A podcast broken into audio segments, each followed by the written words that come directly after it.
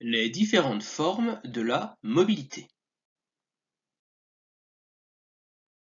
À l'issue de cette vidéo, vous devrez savoir distinguer la mobilité sociale intergénérationnelle des autres formes de mobilité géographique, professionnelle.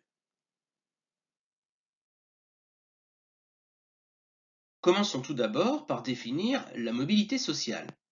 Elle correspond au déplacement des individus dans l'espace social, autrement dit à la circulation des individus entre des positions sociales hiérarchisées. La mobilité sociale peut prendre plusieurs formes. Dans un premier temps, il peut s'agir de mobilité sociale intergénérationnelle.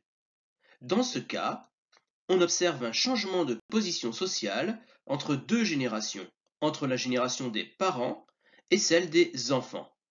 Par exemple, une situation dans laquelle le père est ouvrier et sa fille devient cadre est une situation de mobilité sociale intergénérationnelle.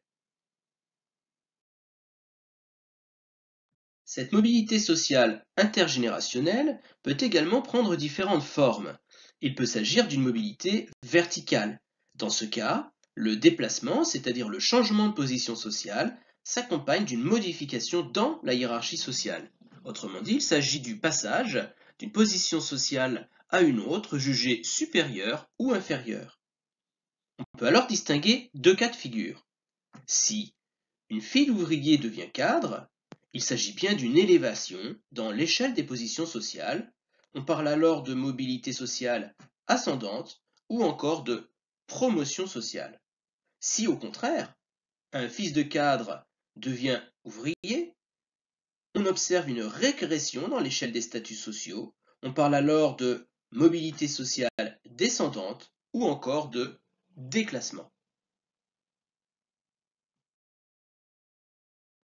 Mais la mobilité intergénérationnelle peut aussi être horizontale. Dans ce cas, le déplacement dans l'espace social ne s'accompagne pas d'une modification dans la hiérarchie sociale. Autrement dit, il y a passage d'une position sociale à une autre jugée équivalente. C'est par exemple le cas d'un père ouvrier dont la fille devient employée de commerce.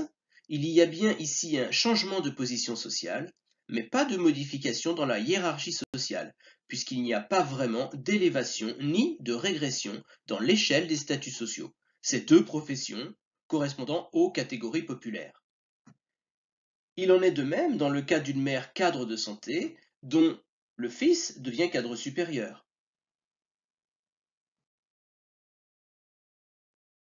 La mobilité sociale peut aussi être intragénérationnelle. Dans ce cas, le changement de position sociale s'observe au cours de la vie de l'individu. Il peut par exemple, au cours de sa carrière professionnelle, passer de la position d'ouvrier à celle de cadre. Il s'agit alors de mobilité verticale ascendante. On parle aussi de promotion sociale. Il peut également emprunter la trajectoire inverse, et dans ce cas, il s'agit de mobilité verticale descendante, on parlera aussi de déclassement. Finalement, il peut changer de profession sans que cela ne s'accompagne d'un changement de position dans la hiérarchie sociale. Commencer sa carrière par exemple comme ouvrier et la terminer comme employé de commerce. Il s'agit ici d'une mobilité intragénérationnelle horizontale. Cette mobilité intergénérationnelle est assez proche du concept de mobilité professionnelle, qui est le fait de changer d'activité professionnelle ou de changer d'entreprise. Il s'agit donc à la fois des différentes formes de la mobilité intragénérationnelle auxquelles il faut ajouter la possibilité de changer d'entreprise au cours de la carrière professionnelle de l'individu. Par exemple, notre ouvrier pourra quitter au cours de sa carrière l'entreprise Truc pour se rendre dans l'entreprise Spock. Pour finir, abordons la notion de mobilité géographique. Il ne s'agit plus ici de déplacement entre des positions sociales, mais de déplacement sur un territoire ou entre des territoires. On peut alors distinguer trois formes de mobilité géographique.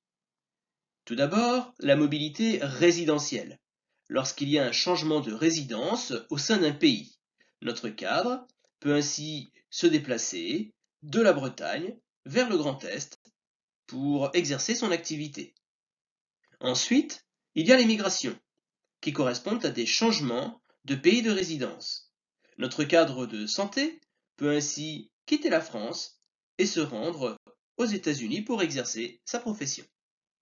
Ces deux formes de mobilité sont liées à la mobilité professionnelle, puisque le changement de profession implique parfois une mobilité géographique. Finalement, il y a la mobilité quotidienne qui se caractérise par l'ensemble des déplacements effectués dans la journée, comme les migrations pendulaires de notre ouvrier qui, chaque jour, fait des allers-retours entre son domicile et son lieu de travail.